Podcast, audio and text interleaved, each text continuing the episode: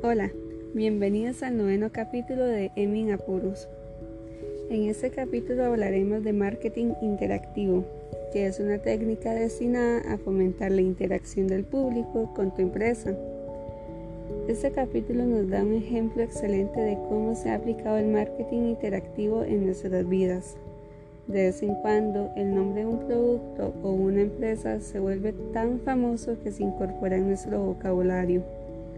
Hace una generación la gente empezó a hacer copias Xerox.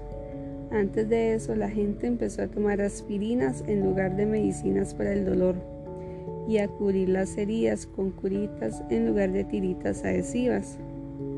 Ok, espero que ya con eso tengas una idea a lo que me refiero. En marketing ha surgido una nueva era. Una empresa localizada casi en cualquier parte puede competir globalmente y el tamaño de la operación de la organización no importa.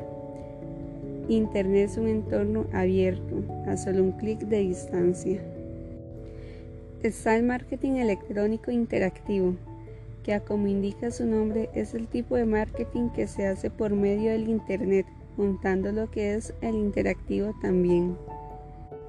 Internet cambia las maneras tradicionales en las que los compradores y vendedores tratan entre sí en los mercados de empresa a empresa, los vendedores de campo visitan a los clientes y posibles compradores de forma tradicional, comparten información y negocian precios y toman pedidos. En Internet, los compradores pueden adquirir productos directamente de los proveedores.